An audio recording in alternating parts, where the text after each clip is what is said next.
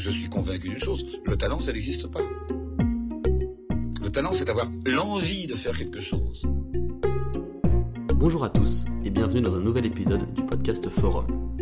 Aujourd'hui, nous recevons Constance Scherer, jeune femme de 23 ans qui s'est lancée l'année dernière dans un projet incroyable. Pour comprendre ce projet, il faut revenir en 2007. Cette année-là, notre invitée perd son père des suites d'un cancer.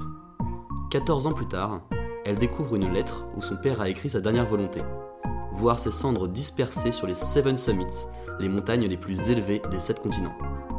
Pour lui rendre hommage, elle décide de se lancer dans cette folle aventure, devenant ainsi la plus jeune française à tenter ce challenge. Elle revient avec nous sur ce projet monumental et sur son avancée. Épaulée par des coachs et des grandes figures de l'alpinisme, elle a déjà gravi le Kilimandjaro, le plus haut sommet d'Afrique. Surtout, elle nous propose un discours inspirant sur la notion de quête de sens et sur la réflexion à accorder à son parcours de vie. Entre conditions extrêmes, rencontre avec Mike Horn et lutte contre le cancer, cet épisode est extrêmement intense. Donc, bonne écoute Bonjour Constance, merci de nous recevoir ici dans ton appartement parisien. Merci beaucoup d'avoir accepté notre invitation. Alors pour comprendre un peu ton parcours, je pense qu'il est nécessaire de retourner un petit peu en arrière. Tout a débuté quand tu es tombé sur la lettre de ton papa qui t'avait laissé, qui, sur laquelle il avait écrit quelques vœux. Est-ce que tu peux nous raconter un petit peu? Oui, tout à fait. Tout d'abord, bonjour, hein, avec plaisir euh, pour cette interview et de vous accueillir chez moi. Euh, du coup, effectivement, donc, euh, en mai dernier, j'ai découvert une lettre qui avait été écrite par mon papa en quelques mois avant son décès, où il expliquait qu'il souhaitait que ses cendres soient dispersées sur les sept sommets, donc les plus hauts sommets de chaque continent. Euh, et, puis voilà, c'est un petit peu euh, via ça que toute l'histoire a commencé finalement. Alors, c'est... quels sont ces, ces, plus hauts sommets? C'est cette plus haut sommet Est-ce que tu peux nous dire rapidement Oui, bien sûr.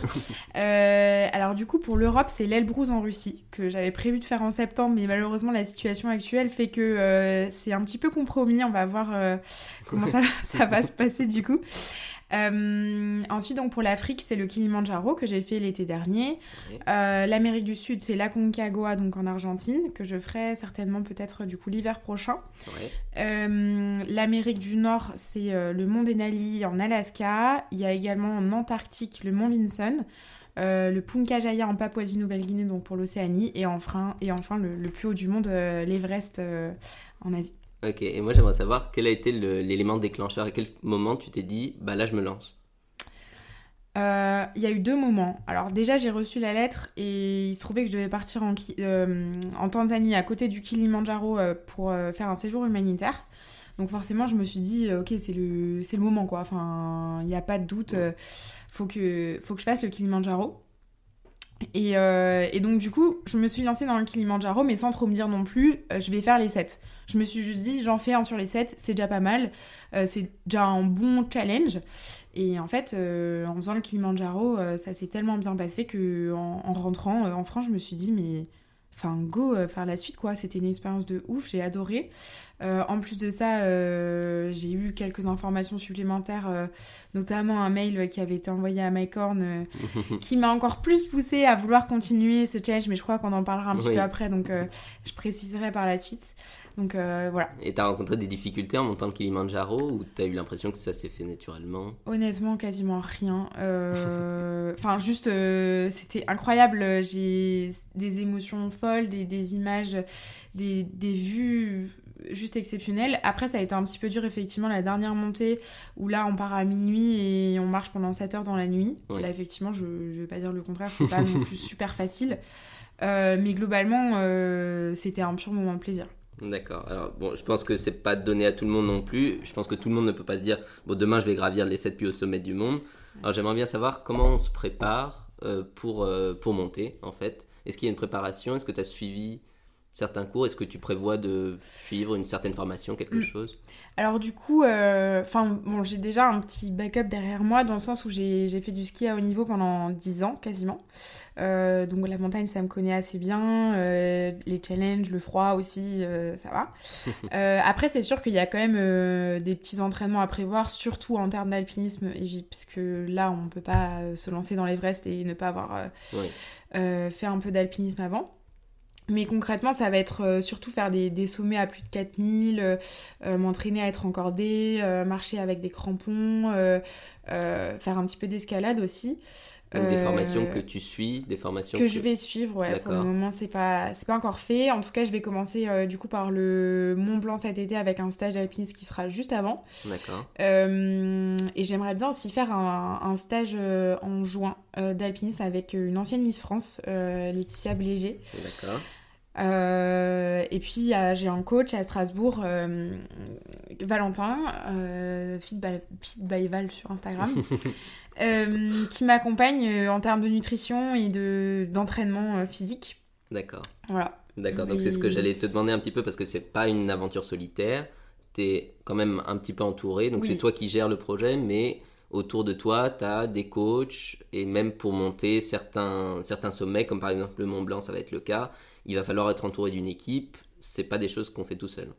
C'est pas des choses qu'on fait tout seul, non. Euh, Ça, c'est évident. Il y a même aucun sommet que je ferai toute seule.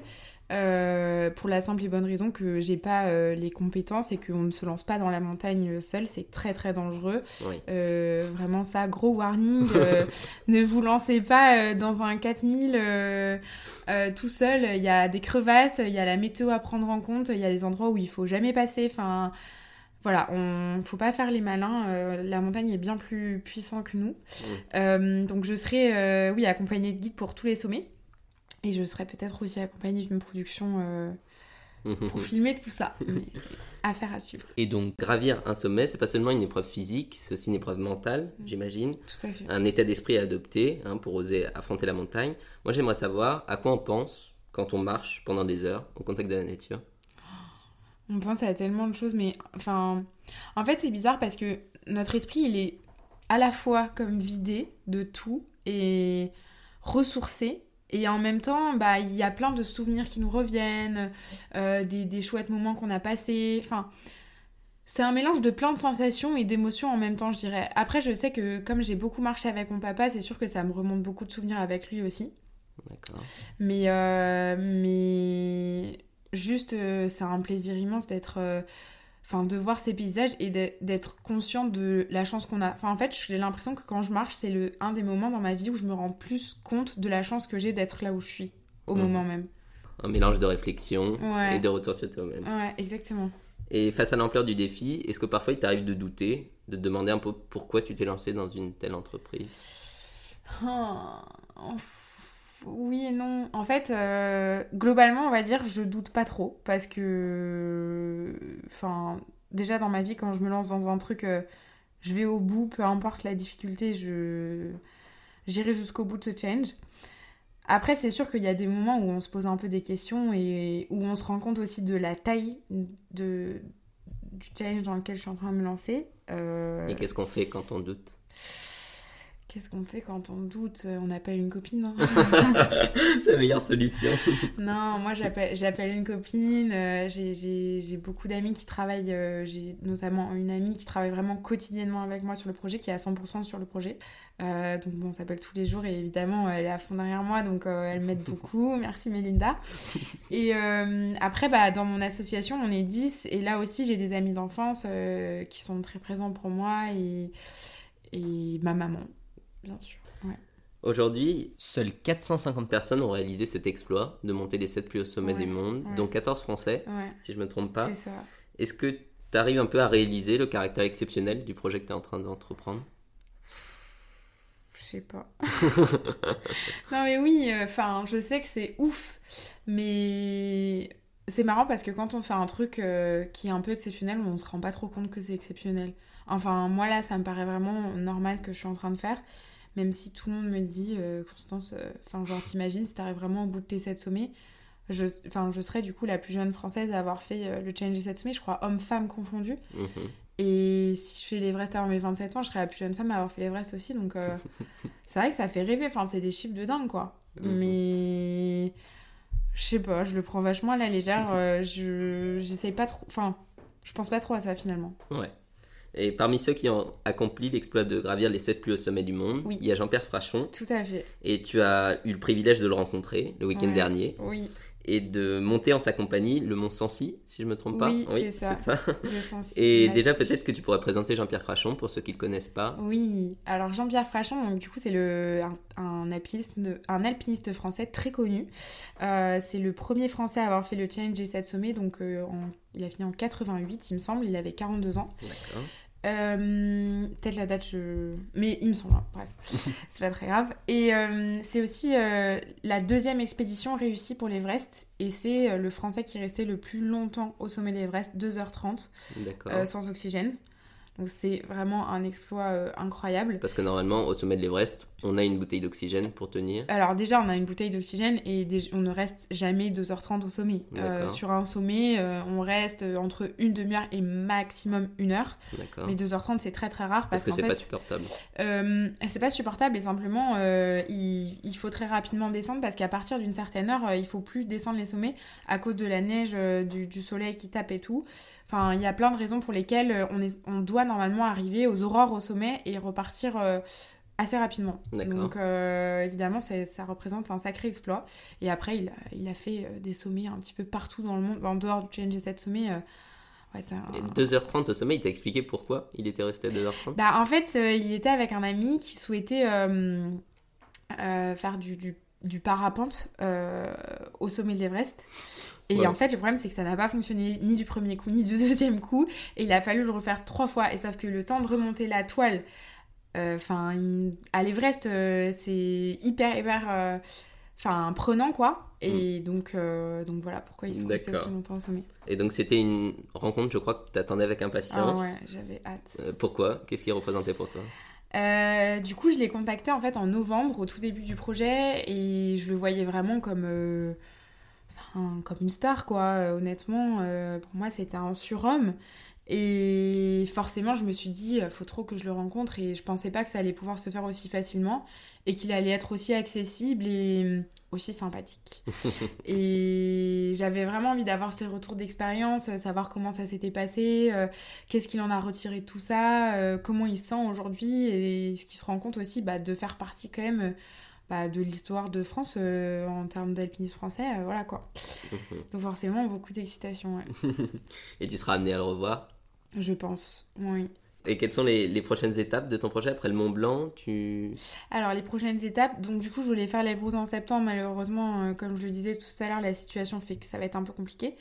Euh, je pense que je vais faire la Concagua pour remplacer en Amérique du Sud, euh, certainement en novembre ou en décembre, en tout cas c'est la période qui commence à être propice à, à l'ascension de ce sommet. Et puis ensuite, ça dépendra du budget en fait, hein, parce qu'ils sont tous quand même très très chers. Donc euh, j'aimerais bien faire le Mont Vinson en Antarctique qui est à 4008. Alors en dehors du. Enfin, le... le truc difficile sur ce sommet, c'est le froid évidemment. Euh, Après, en termes de difficulté, ça va encore. Mais c'est un budget de, de 25 000 euros. Donc il va falloir que je trouve les fonds avant quoi. Justement, j'allais y venir. Ton projet n'est pas gratuit. Alors, est-ce que tu pourrais nous expliquer un petit peu comment tu le finances Oui. et comment tu fonctionnes? Euh, alors ouais, c'est un projet qui coûte cher. Au total, on est aux alentours de 150 000 euros pour euh, les 7. Sachant que c'est uniquement ça, qu'il n'y a pas les entraînements, euh, les déplacements et, euh, et puis aussi la, la présence de mon vidéaste Hugo euh, avec moi. Donc Mhm. euh, là, on, on est facilement sur le double, voire le triple s'il y a d'autres personnes, je ne sais pas. Euh, Ton vidéaste qui va donc t'accompagner pour les sommets qui pour restent. filmer, oui, D'accord. c'est ça. C'est un peu ton acolyte qui va C'est ça, te... tout à fait. Du coup, sur ma chaîne YouTube aussi, c'est lui qui filme euh, toutes les vidéos. Euh, et, et, Et donc pour le financement, et donc, pour le financement, donc j'ai lancé une cagnotte de crowdfunding euh, sur KissKissBankBank, mais qui va bientôt se terminer. d'accord. Euh, et donc là, j'ai monté mon association, 7 sommets contre la maladie. Donc il est possible de faire un don directement à l'association. Et sinon, je cherche des partenaires, des entreprises partenaires pour me soutenir dans ce projet. Euh, j'ai déjà euh, quelques partenaires, mais évidemment, c'est le début, donc, euh, donc on commence doucement. Mais à partir de d'ici un ou deux mois, je vais commencer vraiment avec, avec mon association à chercher des partenaires pour financer tout le projet. Avec ton équipe, donc, parce qu'aujourd'hui c'est toi qui démarches essentiellement toute seule ou t'as ton ta c'est moi qui équipe? démarche, mais j'ai quand même des amis qui m'aident. Euh, Et donc, en termes de communication aussi, tu communiques beaucoup sur les réseaux sociaux. J'essaye. et notamment sur Instagram avec ton Oui. compte, Oui. 7 sommets du bas Constance, Tout à fait. qui comptabilise plus de 3000 abonnés aujourd'hui. Euh, comment tu as appris à communiquer sur ton histoire? Euh, Quand est-ce que tu t'es rendu compte que ça commençait à intéresser?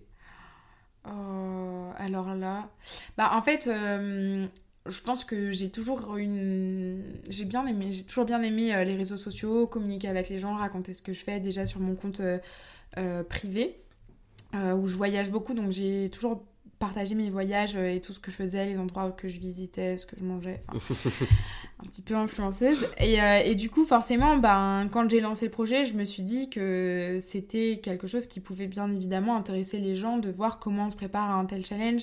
Euh, puis également la création de mon association, mes objectifs et euh, tout le côté sport, nutrition. Euh, du coup, finalement, c'est venu plutôt naturellement. Après, je suis quand même accompagnée aussi par des amis. du coup, ma coloc qui travaille aussi en communication m'aide pas mal. Euh, mais voilà. Et donc, tu communiques essentiellement à travers Instagram. à travers Instagram, Facebook, LinkedIn, TikTok et ma chaîne YouTube euh, Challenge et 7 sommets par Constance. D'accord, que tu viens de démarrer véritablement. En janvier, donc là, euh, il y a 5 vidéos qui sont sorties. On essaye de sortir une vidéo tous les 15 jours. Super, à chaque fois avec les projets que tu réalises. C'est ça. Donc euh, là, actuellement, c'est plutôt donc, sur le challenge des plus hauts sommets de chaque massif de France. Donc on fait le tour de France et on fait chaque sommet et à chaque fois, on, accompagne, on est accompagné d'une personne. Ben, du coup, la semaine Jean-Pierre dernière, Frachon. Jean-Pierre Frachon. Et euh, à côté de ça, je montre aussi euh, mes entraînements, euh, les autres rencontres que je fais, les médias, etc. Donc un petit peu tout quoi. Et je commence les vlogs aussi d'ailleurs. je ne sais pas ce que ça va donner, mais Quel emploi du temps oui, c'est compliqué. Il y a beaucoup de choses. Et parmi les vœux de ton papa figurait aussi le souhait de rencontrer Mike Horn, Mm. qu'il avait essayé de contacter. Mm. Toi, tu as réussi à le rencontrer lors d'une conférence Mhm. et il t'a même dit qu'il t'accompagnerait peut-être pour euh, gravir l'un des sept sommets. Est-ce que tu peux nous raconter cette rencontre? Comment Oui. ça s'est passé? Euh, effectivement, donc euh, c'est ce que je disais tout à l'heure. euh, en juillet, j'ai re- enfin, on m'a transmis un mail qui avait été envoyé à Mike Horn en 2005. Et dans ce mail, du coup, ça expliquait que c'était vraiment le projet de mon papa de faire les 7 sommets. Et forcément, ça, m'a, ça a été un peu double émotion pour moi et en même temps euh, une motivation supplémentaire à vraiment vouloir aller au bout, puisque ce qu'il disait dans ce mail, c'était que euh, ce qu'il voulait montrer en faisant ce challenge, c'était de se battre quoi qu'il en coûte et malgré la maladie, euh, continuer à vivre et continuer à se fixer des challenges. Et c'est vraiment ce genre de, message que j'ai envie de passer, enfin faire passer, pardon, via euh, euh, mon histoire et mon expérience actuellement. Et, euh, du coup, Mike Horn, je l'ai rencontré en décembre euh, lors d'une conférence à Lausanne. Euh, ou Genève, attends. Non, à Genève, Genève. Pardon. En Suisse Je me- Oui, en Suisse, je me mélange, sorry. Euh, et effectivement, j'ai pu, euh, en fait, au moment, enfin, à la moitié de la conférence, poser une- ma question. Enfin, possible de poser une question. Et donc, je, je suis descendue, je lui ai donné la lettre, le mail. Et, et puis là, grand moment d'émotion, il m'a dit. Enfin, il était très ému aussi parce que c'était sa femme, Cathy, à l'époque, qui avait répondu euh, au mail et qui avait donné euh, le numéro de téléphone de Mike. Et malheureusement, Cathy est décédée d'un cancer également euh, en 2015. Donc forcément, je pense que pour Mike et aussi pour ses filles, ça, fait écho, cette histoire. Et, donc, il a, effectivement dit qu'il allait m'accompagner peut-être sur un ou deux sommets, ce, qui pourrait être assez incroyable. En tout cas, actuellement, je suis en contact avec sa fille Jessica Horn. Et euh, on... et vous projetez. On, pro- on projette peut-être de faire le Mont Blanc ensemble. Voilà, pour le moment, c'est une projection. On n'a pas encore de retour sûr, mais ce serait super chouette. Et il t'a donné quelques conseils, Mike Horn? Il n'a pas eu le temps, mais je ne doute pas que, en tout cas, même si on fait pas un sommet ensemble, on fera certainement une vidéo YouTube ensemble ou autre où euh, j'aurai vraiment euh, ces retours d'expérience et, et tous ces petits conseils. Tu as choisi d'inscrire ton projet dans le cadre de la lutte contre le cancer. Oui. Aujourd'hui, d'après toi, pourquoi est-ce qu'il est important de lutter contre le cancer? Bah, parce qu'en fait, euh, déjà, le cancer, c'est une maladie qui peut être évitée dans beaucoup de cas euh, via euh, une, bonne nutrition, via un mode de vie sain, avec le sport. Je crois qu'il y a quasiment 60% des cancers qui pourraient être évités. Et en fait, quand tes deux parents, donc du coup ma maman a eu un cancer aussi, quand tes deux parents sont touchés par un cancer, forcément tu te poses la question de te dire, il y a un problème quelque part quoi. Enfin, c'est pas normal. et puis c'est un moment quand même super difficile dans une vie. Et j'aimerais bien que ça puisse être évité à un maximum d'enfants de, vivre la même chose que ce que j'ai vécu. Donc pour moi, ça me paraît vraiment essentiel de lutter contre le cancer et d'aider aussi les personnes qui sont en train de vivre ça et donc lutter via euh, la recherche. Et là, je souhaite récolter des fonds pour la recherche contre le cancer, mais aussi euh, accompagner des enfants euh, qui ont un parent atteint de cancer. Alors, comment on peut, lorsqu'on est un jeune de 20-25 ans ou même plus, s'engager contre le cancer? Déjà, euh, essayer de, participer à des courses euh, contre le cancer. Euh, pour collecter des fonds. Pour collecter, pour collecter des fonds. en parler un petit peu sur ses réseaux sociaux, parce qu'on connaît la force des réseaux sociaux aujourd'hui. Je pense qu'il y a beaucoup de choses à faire à ce niveau-là et que il y a encore beaucoup trop peu de choses qui sont faites à ce niveau-là. Et, et, après, ben, faire des dons, si on a la possibilité de le faire. Et participer à des associations pour pour aider les autres, je pense que ça fait du bien aussi euh, de temps en temps de prendre du temps pour les autres. C'est sûr. À travers ta démarche, est-ce que tu cherches aussi à alerter les pouvoirs publics, à faire évoluer certains dispositifs? Euh, alors alerter, je ne sais pas, mais en tout cas, euh, j'aimerais bien éventuellement travailler en collaboration avec eux pour apporter une voix un peu plus jeune, un peu plus dynamique et, faire véritablement de la prévention sur les réseaux sociaux du cancer. Euh, et comme je le disais, bah, via la nutrition et le sport, en tout cas, moi, c'est les deux domaines qui me parlent le plus. Et, hum, puis pourquoi pas me mettre en collaboration, entre guillemets. Euh, enfin, ce serait super, mais je pense que ce sera plutôt sur du long terme. Alors, tu t'es aussi engagé dans la lutte contre le cancer en créant ta propre association. Est-ce que tu peux nous en dire un peu plus? Oui. Alors, du coup, mon association a été officiellement euh, validée il y a une quinzaine de jours. Euh, elle sera active à partir de septembre, une fois que j'aurai mon Master 2 euh, du coup en poche. Et l'objectif de mon association, donc, euh, je le disais un petit peu avant, c'est d'accompagner des enfants ou des moins jeunes hein, de... qui ont un proche ou un parent atteint de cancer. Parce que c'est un moment difficile de la vie qui peut hum, pas toujours très bien se passer et qui peut marquer, en tout cas qui marquera à vie, mais qui peut marquer de manière très négative. Et l'idée, en fait, c'est de, de, limiter cet effet négatif euh, en leur proposant des moments de parole, en leur proposant des activités, en allant marcher ensemble. Euh, et je, je, ne sais pas encore tout ce qu'on peut faire d'autre, mais faire de l'escalade, plein de sports différents, et puis simplement euh, se retrouver, parler. Ceux qui n'ont pas forcément envie de parler, bah, juste être avec des gens qui vivent la même chose. Euh, je pense que ça fait du bien en fait de se regrouper euh, parce que c'est pas évident d'en parler avec des gens qui n'ont pas vécu la même chose que toi parce qu'on sait qu'ils sont pas. Qui, ont, qui, qui, sont toujours un peu gênés, qui n'ont pas forcément les bons mots pour, euh, pour décrire ce que tu vis. Mhm. Se retrouver avec des personnes qui partagent la même histoire, la même expérience et qui ont la sensibilité. Exactement. Pour mm, mm. Au fond, quel est le message que tu cherches à transmettre à travers ton engagement, message d'espoir? Message d'espoir, message de, de dire que, en fait, malgré la perte de quelqu'un, la vie continue et elle continue doublement. Enfin, aujourd'hui, moi, j'ai plus l'impression de vivre pour deux, pour vivre, enfin, vivre pour mon papa et vivre pour moi. Euh, je dis pas qu'il prend ma place, la place de ma vie, pas du tout. Euh, simplement, euh, j'ai l'impression d'avoir une force immense en moi et qui me pousse à faire des choses peut-être un peu incroyables, euh, même si j'aime pas trop le dire. Et j'espère pouvoir aller super loin dans ce challenge, super loin dans mon association et, et vraiment apporter un truc à la fin, quoi. J'ai lu dans une interview que tu disais que quand il a eu son cancer en 2003, ton mm. père travaillait dans la banque. Il était assez carriériste. mais il a eu l'impression soudaine qu'il ne laisserait pas de traces. Mm. Qu'est-ce qu'on peut retenir de cela Quand on a des rêves, il faut pas attendre pour mm. essayer de les réaliser. Ouais, tout à fait. Je pense qu'en fait, euh, et puis peut-être même encore plus quand on est en école de commerce, euh, on, le sait, on a vraiment cette, cette idée d'être carriériste, de travailler dans des grosses entreprises, avoir des super postes, mais en fait, finalement, quand on y réfléchit, bah, on est une case, euh, enfin, on remplit une case, quoi, et on n'est rien d'autre véritablement. Enfin, on a le poste de talala, mais nous, qu'est-ce qu'on est? Et je pense que c'est ça le, déclic que mon papa a eu. Et en fait, finalement, le déclic que j'ai eu aussi en lisant cette lettre, en me disant, bah en fait, euh, t'es en train de suivre ses traces, mais dans le sens où tu vas pas laisser ta trace, quoi. Donc euh, je suis assez contente d'avoir euh, retrouvé cette lettre, on va dire, aussi jeune et de pouvoir déjà commencer à laisser ma trace aujourd'hui. Mmh. T'as grandi, en quelque sorte. Ouais, je pense que j'ai grandi, ouais. Et tu étais encore étudiante au moment où tu as découvert la lettre de ton papa. Mhm, Et j'imagine que tu avais des projets pour la suite de tes études Mm. et pour ta vie professionnelle ensuite. mhm. Je pense que certains parmi ceux qui nous écoutent ont des projets qui les animent. Alors qu'est-ce que tu leur conseilles? Alors c'est sûr que j'avais pas du tout prévu ça comme vie. hein. Euh, honnêtement, j'étais plutôt bah, carriériste aussi. et je voulais travailler dans le luxe, euh, en marketing, donc euh, enfin un chemin assez classique après une école de commerce. Et, euh, Et c'est plus le cas aujourd'hui? Non, plus du tout. Plus du tout. Parce que je me rends compte que ça, ça fait pas sens pour moi. Et, et en fait, euh, cette lettre, ça m'a permis vraiment de me dire, ok, l'idée, enfin, la vie, en fait, c'est donner du sens à ce que tu fais.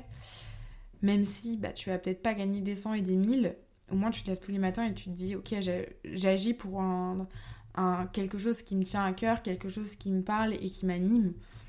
Euh, et le plus important, c'est d'être animé par ce qu'on fait. Alors, euh, si on est animé en travaillant dans une grosse boîte, faut foncer. Mais si on est animé par des projets autres qui, pour nous, ont plus de sens, il faut foncer aussi. Et il faut pas les mettre de côté parce que, certes, quand on est jeune, euh, c'est le moment où il faut lancer sa carrière.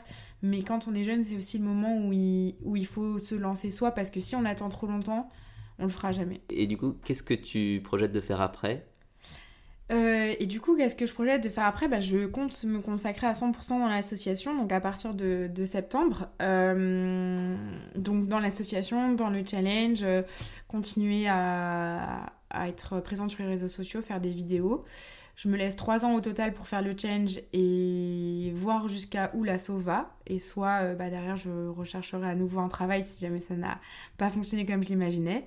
Et sinon, bah, je pense travailler euh, peut-être... euh, un long moment, voire un très long moment pour mon association. Super, on te souhaite très bonne chance, Merci, Constance. merci beaucoup. Et puis merci encore de nous avoir aussi. Avec plaisir. Merci pour votre écoute. Si cet épisode vous a plu, n'hésitez pas à le partager autour de vous et à nous suivre sur les réseaux sociaux. Pour ma part, je vous dis à bientôt pour un nouvel épisode du podcast Forum.